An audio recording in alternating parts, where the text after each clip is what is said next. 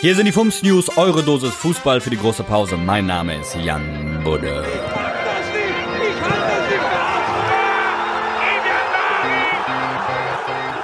Mönchengladbach. Die Borussia vom Niederrhein spielt ihr erstes Heimspiel vor Pappfans. Wir Partykanonen von Fums finden 12.000 emotionslose Gesichter, die 90 Minuten lang kein einziges Lied singen. In München nennt man das Haupttribüne.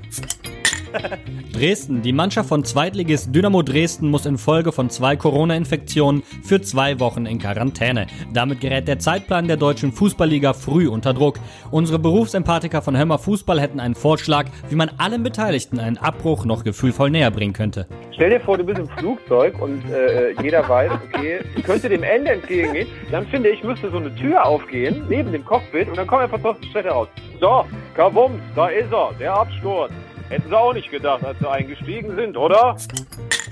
München. Miroslav Klose wird Assistenztrainer von Hansi Flick bei den Bayern. Unsere Spielanalysten von FUMS haben herausgefunden, die Münchner haben damit jetzt mehr Torgefahr auf der Bank als Werder Bremen im Angriff. Berlin. Nachdem Salomon Kalou mit einem Facebook-Live-Video das DFL-Hygienekonzept ad absurdum führte und Hertha öffentlich blamierte, beschloss der Verein, die Dinge wieder selbst in die Hand zu nehmen und hat laut Bild als Klinsmann-Nachfolger am Aufsichtsrat Jens Lehmann verpflichtet. Bei unserem Frauentauschexperten von Fums und Grätsch hat Hertha damit seinen Investmentplan aufgedeckt. Äh, Hertha BSC, da steigt bald RTL 2 als neuer Investor ein. Und dann, Ich glaube auch. dann ist aber, dann ist Obst im Haus. Äh, Psycho Andreas ist dann auch im Aufsichtsrat. Halt, Ja. stopp, jetzt rede ich. Es, Es ist ist Obst im Haus. Fums.